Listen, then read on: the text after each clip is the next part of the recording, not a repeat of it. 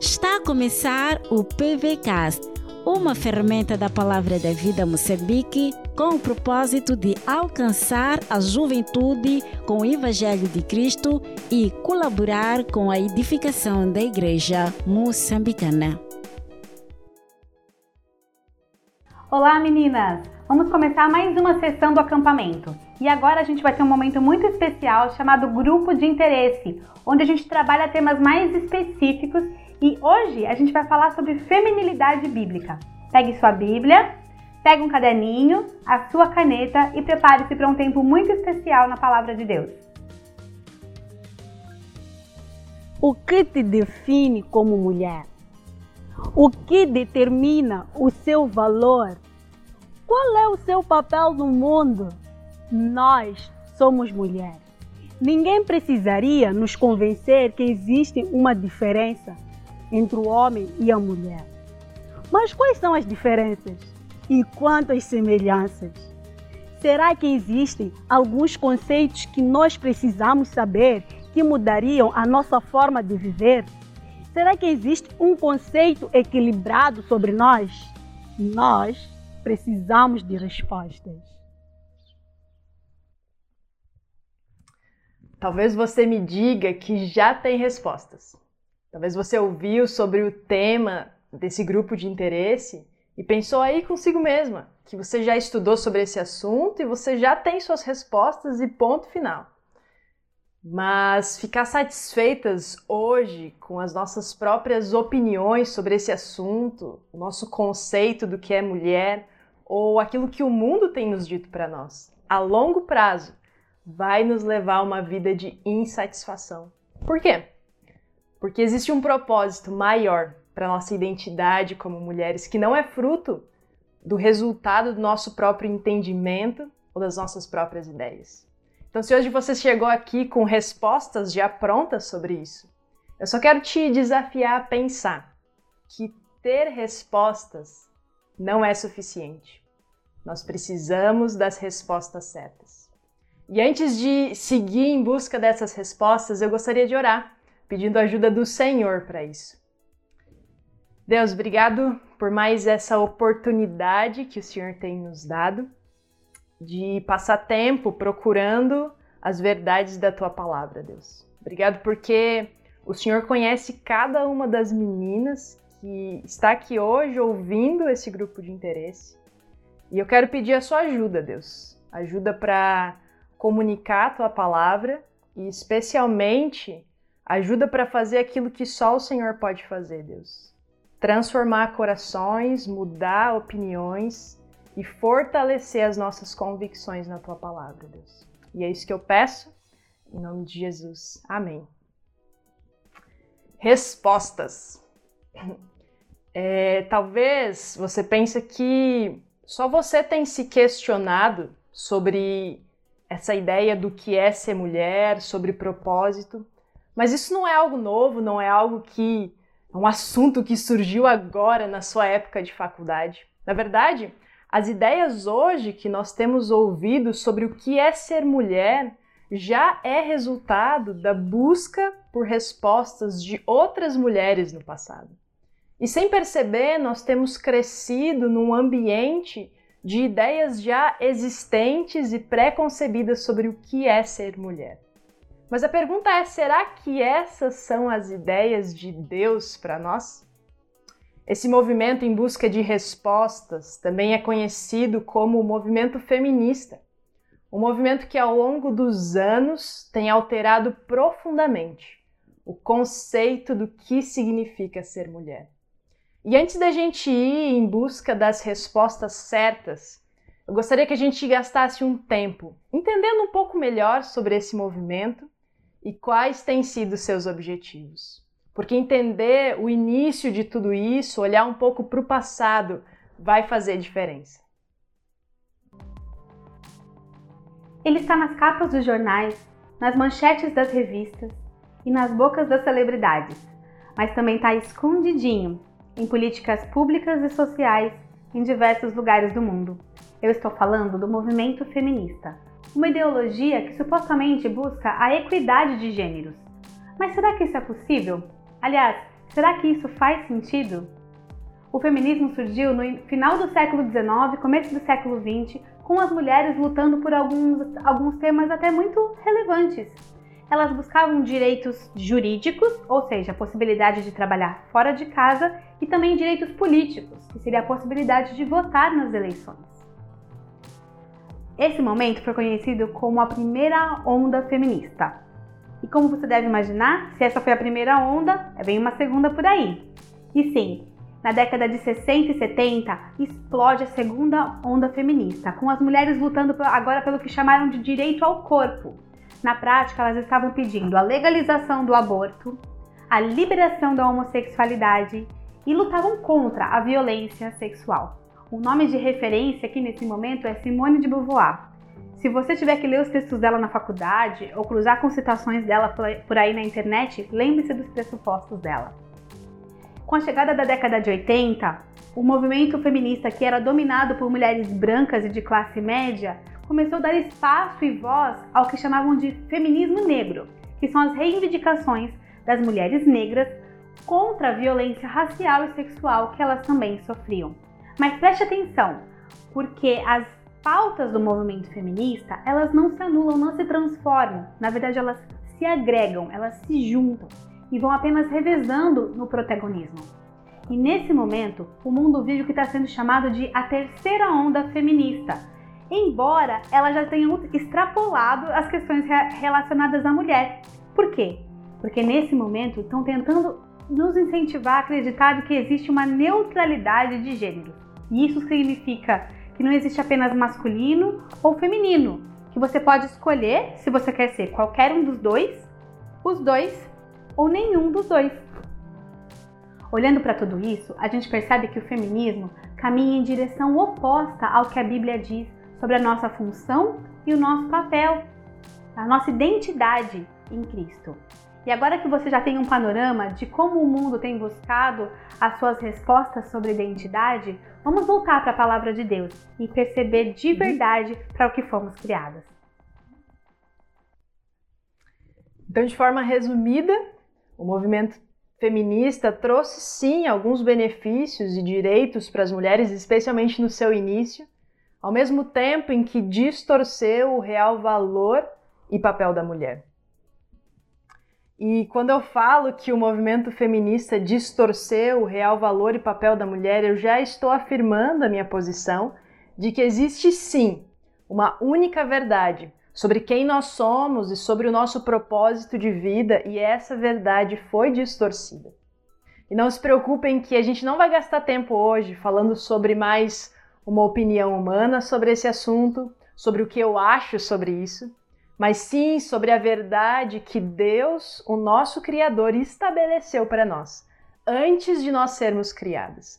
E Ele, somente Ele é a autoridade máxima nas nossas vidas. E é por isso que a Sua palavra é o nosso livro de regra de fé e conduta. E é por isso que é lá que nós vamos encontrar as respostas certas. E se a gente precisou voltar ao passado para entender um pouco o início do movimento feminista, nós também vamos precisar voltar agora, mas muito antes do início desse movimento, para que a gente possa entender a essência da nossa verdadeira feminilidade.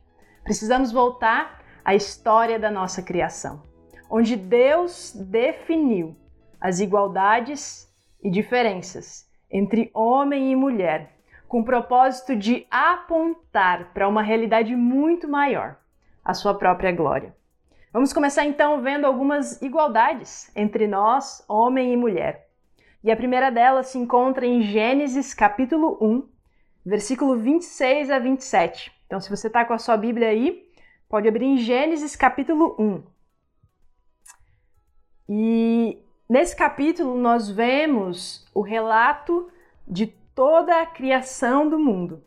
Um relato incrível, onde Deus, com o seu grande poder, ele cria um mundo com o poder da sua palavra. Deus diz: haja e as coisas vêm à existência. E tudo que ele faz é bom. E aí nós chegamos no verso 26, onde Deus cria algo distinto de tudo que ele já havia criado.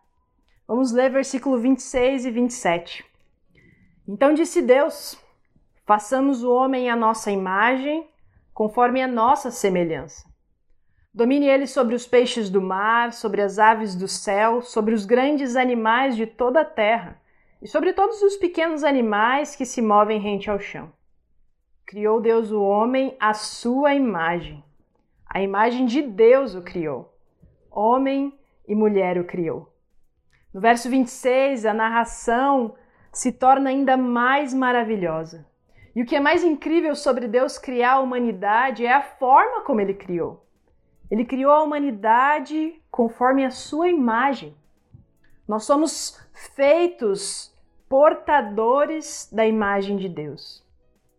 E aqui a ideia de semelhança é que nós tra trazemos reflexos essenciais da sua pessoa, iguais em inte intelecto, vontade, emoção. Davi Merck, em um dos seus livros, diz o seguinte: a humanidade não é somente uma representação de aspectos do ser divino, mas é a melhor e mais exata representação de Deus na Terra. Imagem e semelhança. Isso significa que você pode até tentar buscar em outros lugares, em relacionamentos, naquilo que você faz, o seu valor, mas nada traz mais dignidade do que a verdade de que nós fomos feitos à imagem de nosso Deus Criador. Não por algo em nós, mas por causa daquilo que fomos criados para representar e refletir. O seu valor já foi definido por Deus na sua criação. Homens e mulheres são iguais em valor. E para ficar mais claro, você não é inferior ao homem e o homem não é inferior a você. E nenhum de vocês é superior ao outro. Nós somos criados iguais em essência, iguais em valor, iguais em dignidade, portadores da mesma imagem. Mas a história continua. E no capítulo 3, nós temos o relato da queda da humanidade. Existia um relacionamento perfeito entre Deus e o homem, e também existia uma ordem. Apenas de uma árvore de todo o jardim eles não deveriam comer. A ordem de Deus foi desobedecida, e com isso, o pecado entra no mundo. Romanos 5,12 resume essa cena da seguinte forma: Portanto, da mesma forma como o pecado entrou no mundo por um homem, e pelo pecado a morte. Assim também a morte veio a todos os homens, porque todos pecaram. A partir desse momento, homem e mulher passam a ter outra igualdade. Uma igualdade que eu não gostaria. Nós somos criados iguais em valor. E agora nós nos tornamos igualmente pecadores. Com o pecado, nosso relacionamento com Deus é quebrado e a imagem dele em nós é manchada. Nós ainda na nascemos portadores da mesma imagem. Só que agora essa imagem é uma imagem estranha, não é como nós fomos criados para ser. E por causa da nossa desobediência, nós merecemos a ira de Deus. Talvez, assim como eu, em algum momento da minha vida, você já foi levado a pensar que os homens são o seu maior problema. Nós vivemos em um mundo machista, e se eles fossem diferentes, então a nossa vida seria melhor. E aí a gente passa a defender essas ideias feministas com unhas e dentes. Mas a nossa maior guerra, meninas, não é contra os homens, mas contra o pecado. O pecado distorceu a nossa imagem, destruiu o nosso senso de valor substituiu o nosso real propósito de vida e nos alienou da vida verdadeira que temos somente em Deus. E é por isso que talvez as coisas agora vão fazer sentido para você. É por isso que você tem essa tendência de buscar os seus próprios interesses, de ser dona da sua vida, meu corpo, minhas regras, de fazer as coisas sem considerar o outro. É contra o pecado que nós devemos lutar. Homens e mulheres são igualmente pecadores.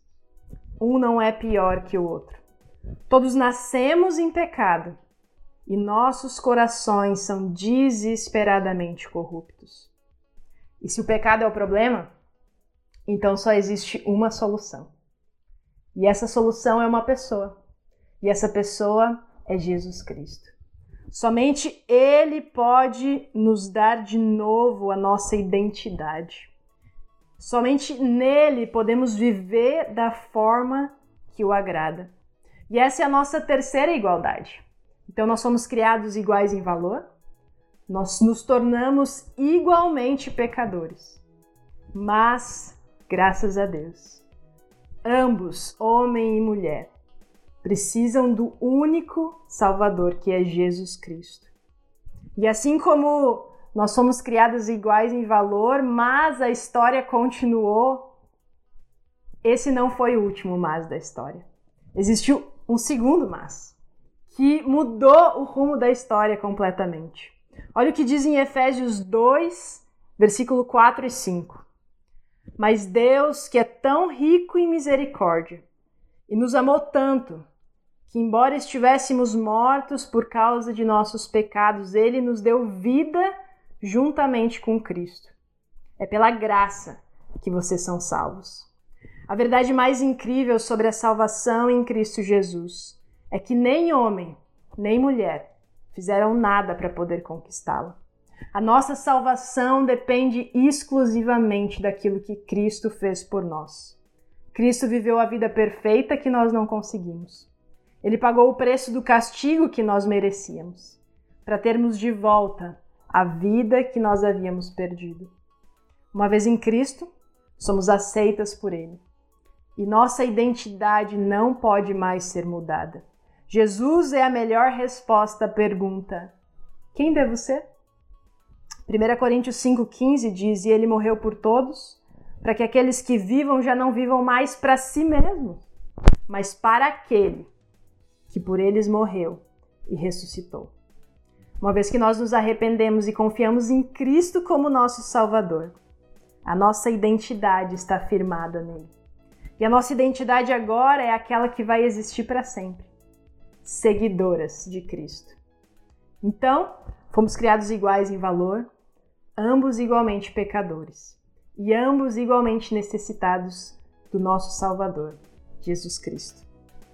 E agora que a gente falou sobre as igualdades, podemos também tratar sobre as diferenças entre homem e mulher. E eu não quero que você divida essa sessão entre, tá bom, agora já passou as coisas boas, as igualdades e vamos ter que ver as diferenças agora.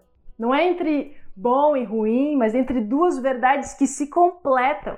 E quando vividas dessa forma, refletem a graça e a glória de Deus. Nós somos iguais em valor, mas diferentes em função. Iguais em dignidade, diferentes em papéis. Nós somos essencialmente iguais, mas funcionalmente diferentes. E lembra que no início nós falamos que nós somos criados à imagem de Deus. E até mesmo nas nossas diferenças, nós refletimos a imagem de Deus. Talvez você já ouviu falar sobre a Trindade. É um conceito bem profundo da pessoa de Deus, que em parte nós entendemos e em parte nós cremos que é a verdade. Mas de forma resumida, a Trindade é a verdade de que existe um único Deus que existe em três pessoas com funções diferentes, mas todos com o mesmo valor. Então você está pensando, mas o que, que isso tem a ver com as diferenças entre homem e mulher? Tudo.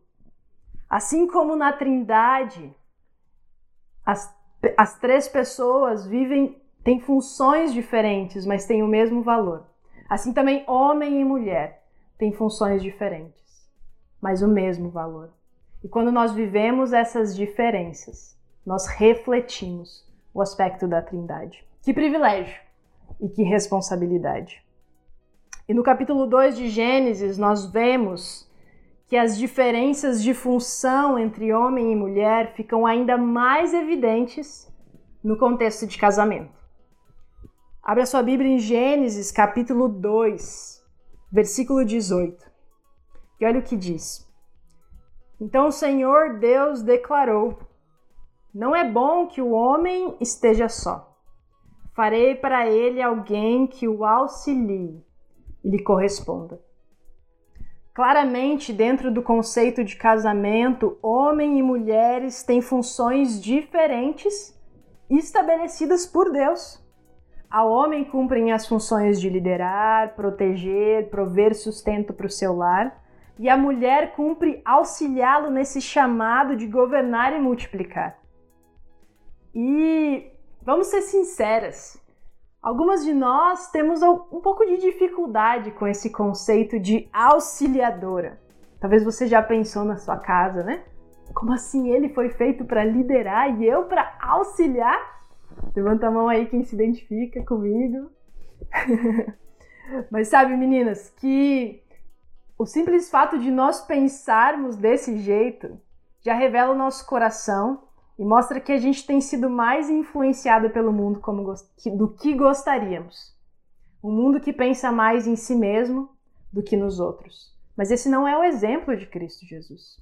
E além disso, auxiliar o marido não é um chamado inferior. Inclusive, no capítulo 2 de Gênesis, nós vemos essa palavra aparecer pela primeira vez.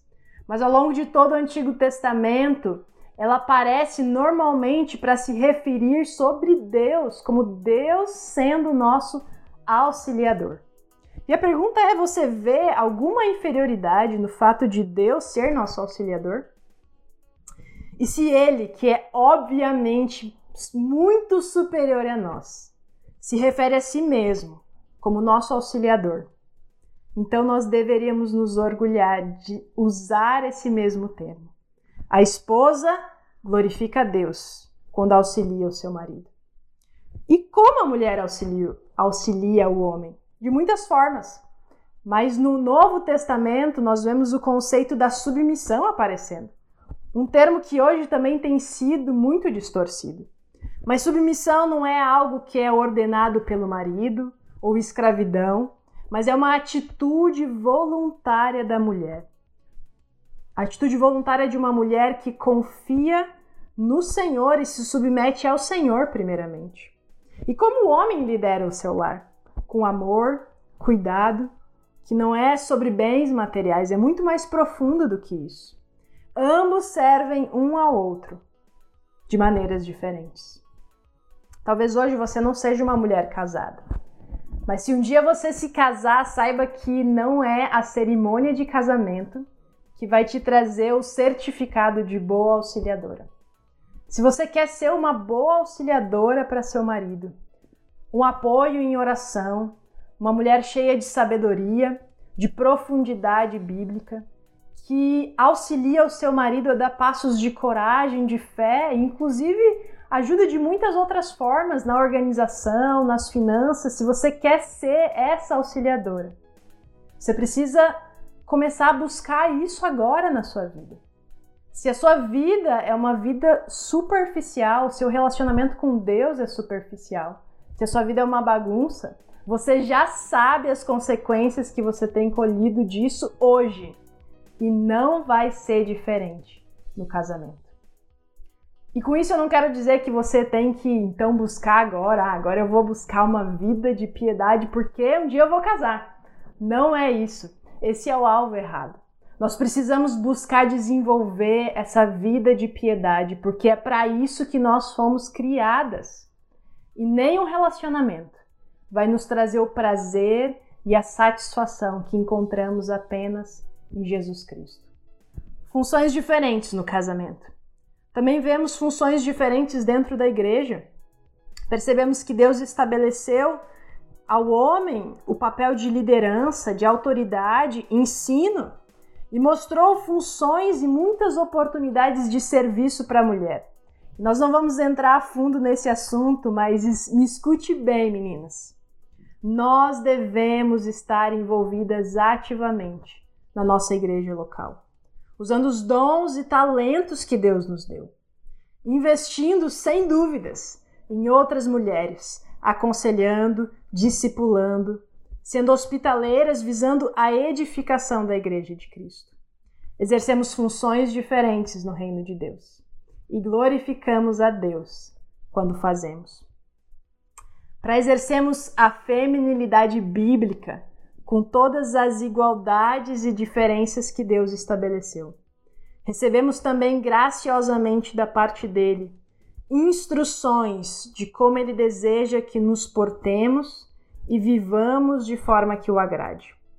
Sermos femininas biblicamente não é sobre habilidades domésticas, atributos físicos, mas sobre sua atitude, a partir do momento que você entende para o que foi criada e como que isso se reflete na sua perspectiva de si mesma e no seu relacionamento com os outros. Deus nos deixou várias orientações sobre feminilidade. E eu te incentivo a buscar e a encontrar e a procurar isso na palavra de Deus. E hoje nós vamos enfatizar apenas em, du em duas delas. A primeira se encontra em 1 Pedro. 1 Pedro capítulo 3, versículo 3 a 4. E diz o seguinte: Não se preocupem com a beleza exterior, obtida com penteados extravagantes, joias caras e roupas bonitas. Em vez disso, vistam-se com a beleza que vem de dentro e que não desaparece a beleza de um espírito amável e sereno, tão precioso para Deus. Uma das orientações sobre feminilidade bíblica que nós devemos desenvolver um espírito amável e sereno, um espírito dócil e tranquilo. Aqui a ênfase de Pedro não é sobre a proibição, mas sobre um senso adequado de valores. Gosto muito de uma frase que diz: jamais será verdadeiramente bela uma mulher que cuida de sua aparência e não de seu interior. E uma beleza interior ela é vista num espírito amável, doce. E sempre que eu lia esse versículo, eu às vezes ficava desanimada porque eu pensava doce. Eu não sou o tipo de pessoa assim meiga, delicada. E na minha, na minha imaginação eu nunca ia conseguir corresponder a isso. Mas estudando um pouco melhor, um espírito doce não é sobre personalidade, jeito de ser, mas é uma mulher que entende o real amor de Deus e que transborda isso para os seus relacionamentos. Um espírito amável e um espírito tranquilo. Uma mulher tranquila é uma mulher que confia no Senhor. Confia no Senhor em meio às dificuldades e descansa nele. Essas são características na sua vida?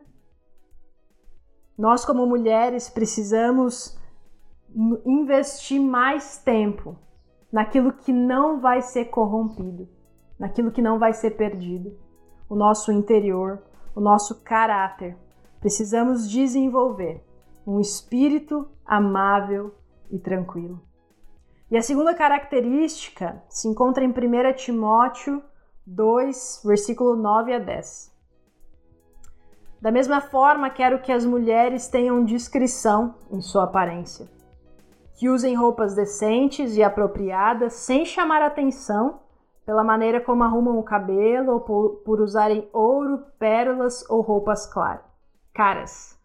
Pois as mulheres que afirmam ser devotas a Deus devem se embelezar com as boas obras que praticam. Sabe, meninas, as roupas que vestimos dizem muito sobre nós. No mínimo, dizem muito sobre nossas motivações. E aqui nesses versos nós encontramos alguns limites capazes de expor nosso coração. Primeiro delas, discrição, que traz a ideia de algo em ordem, bem cuidado. Na prática, uma aparência discreta, decente, é o oposto de uma aparência caótica roupas limpas, adequadas ao seu tipo físico. Modéstia traz a ideia de respeito aos outros. Uma aparência modesta é o contrário de uma aparência desrespeitosa. E por último, o bom senso, que traz a ideia de autocontrole. E é interessante que a palavra bom senso, ela literalmente significa mente sadia. Ou seja, a roupa que você veste tem muito a dizer sobre a sua mente. Ao vestir-se, as mulheres devem pôr em prática o juízo perfeito. O que isso significa? Que você vai usar aquilo que é certo, da forma certa, no momento certo. Como mulheres, devemos aplicar esses princípios nas roupas que usamos, em qualquer atividade do dia a dia. O que as suas roupas têm a dizer sobre você e suas motivações? E acima disso, a verdadeira beleza de uma mulher que busca agradar a Deus. Ela se expressa numa vida dedicada às boas obras. Uma vida de alguém que busca é, viver no reino de Deus de uma forma que se, serve a Deus e serve aos outros. Boas obras. Isso é uma característica na sua vida? Essas são algumas orientações que nós temos sobre feminilidade bíblica.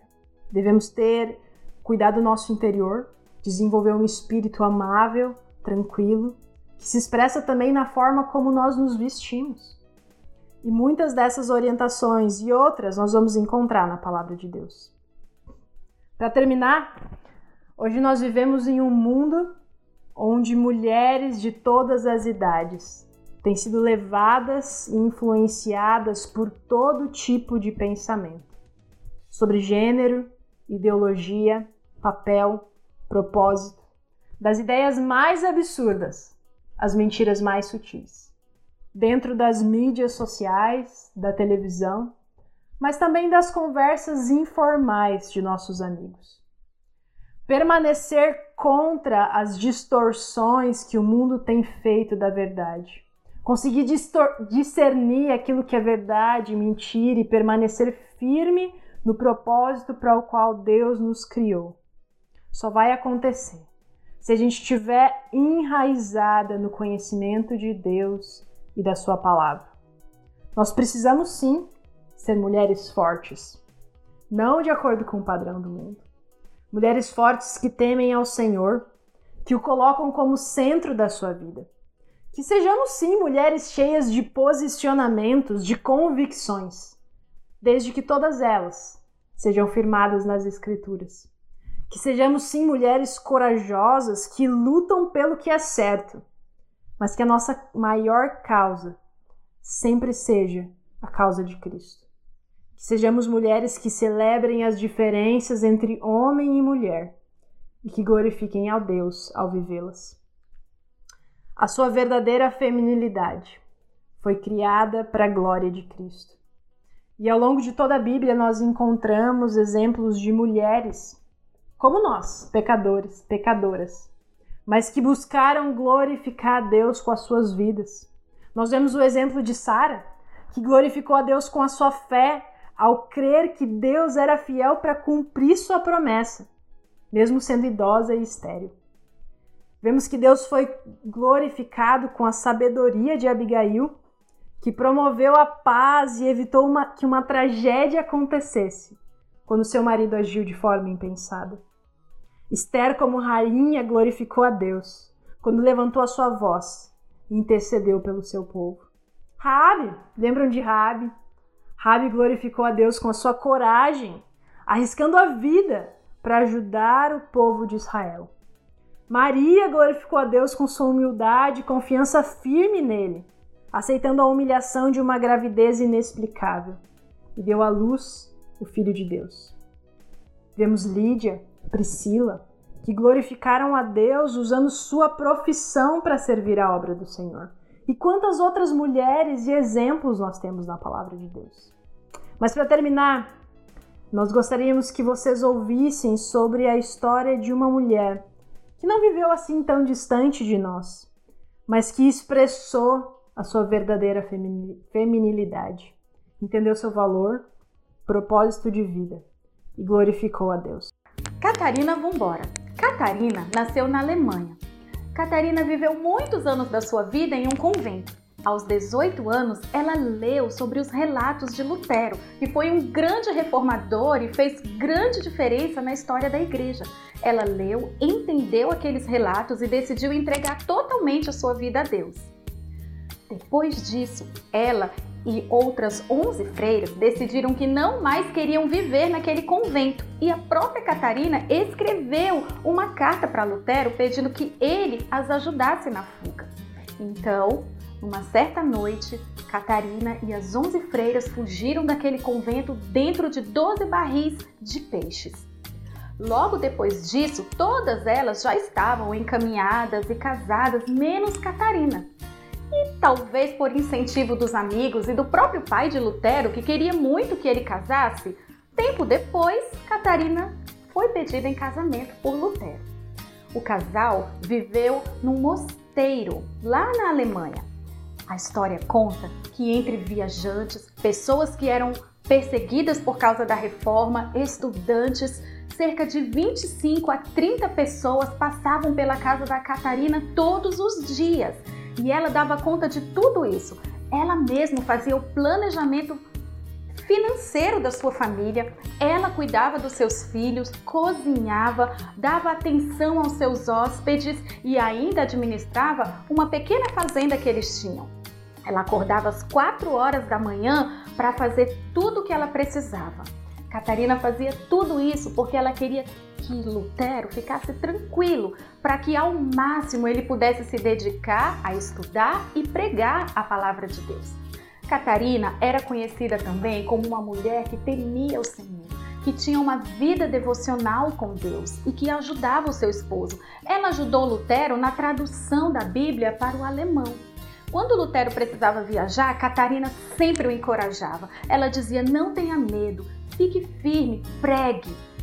Lutero, certa vez, passou um momento de muita tristeza e receio se o que ele estava a fazer era realmente da vontade de Deus. E a história conta que Catarina então se vestiu toda de preto e foi até onde ele estava. E quando Lutero viu Catarina, se assustou e perguntou: Quem morreu? Catarina olhou para Lutero e disse: Ao meu ver, Deus morreu. Lutero entendeu imediatamente o que Catarina queria dizer e ele saiu daquele quarto agradecendo a sua esposa por ter trazido de volta o seu entendimento. Lutero e Catarina viveram casados por 21 anos. Após isso, Lutero faleceu. Catarina ainda viveu seis anos depois da morte do seu esposo, mas em 20 de dezembro de 1552 ela também faleceu. A vida de Catarina tra traz muitos ensinamentos para nós. Um deles é sobre lembrarmos da soberania de Deus, que Deus está no controle de cada situação da nossa vida. Talvez para Catarina, momentos foram momentos difíceis, ter que passar tanto tempo dentro daquele convento, mas ali ela estava sendo preparada para cumprir o propósito que Deus tinha para a vida dela como esposa desse grande homem de Deus. Outro aprendizado que temos com a vida de Catarina era a sua fé firme, o seu desejo de conhecer a fé que ela cria. Nós também devemos fazer isso. Devemos buscar cada dia conhecer mais e mais a Deus e crescer no relacionamento com Ele. Sabemos que o mundo ensina muitas mentiras a respeito da nossa feminilidade, a respeito do nosso papel como mulher. É tão importante que nós conheçamos a nossa identidade em Cristo o nosso papel diante de Deus, para que possamos cumprir o nosso propósito. E Catarina aproveitou as oportunidades, os talentos que ela tinha, suas habilidades para servir as pessoas. Que nós também lembremos disso, que nós possamos servir a Deus enquanto servimos as pessoas com os nossos talentos, com as nossas habilidades, na fase de vida que nós estamos, que possamos fazer diferença. Catarina fez tudo isso porque ela decidiu viver a sua vida para a glória de Deus. Ela entendeu quem ela era em Cristo. Ela entendeu quem ela era diante de Deus. O propósito para o qual Deus havia criado. Que nós também possamos crescer em conhecer a Deus e entender que Deus tem um propósito para cada uma de nós com a nossa feminilidade. Que sejamos encorajadas e desafiadas por esse exemplo e que nossas vidas também sirvam para esse mesmo propósito. Eu gostaria de orar por você. Pai, eu quero te agradecer, porque a tua palavra é, contém tudo que nós precisamos para entender quem nós somos e para entender o nosso propósito de vida. Eu te agradeço porque na salvação em Cristo Jesus nós temos a nossa verdadeira, verdadeira identidade firmada em Ti. O nosso valor não está firmado em nada que é instável, mas naquilo que o Senhor fez por nós na cruz. E nós pedimos, Deus, que o Senhor nos ajude a criar as nossas convicções na verdade da tua palavra, Deus. Nos ajuda a ser mulheres que realmente fazem a diferença nesse mundo, porque são diferentes das outras mulheres, porque vivem as diferenças que o Senhor estabeleceu. Que o Senhor nos ajude, Deus, a glorificar o Senhor com as nossas vidas e a encontrar plena satisfação em viver para aquilo que o Senhor nos criou. Em nome de Jesus, amém.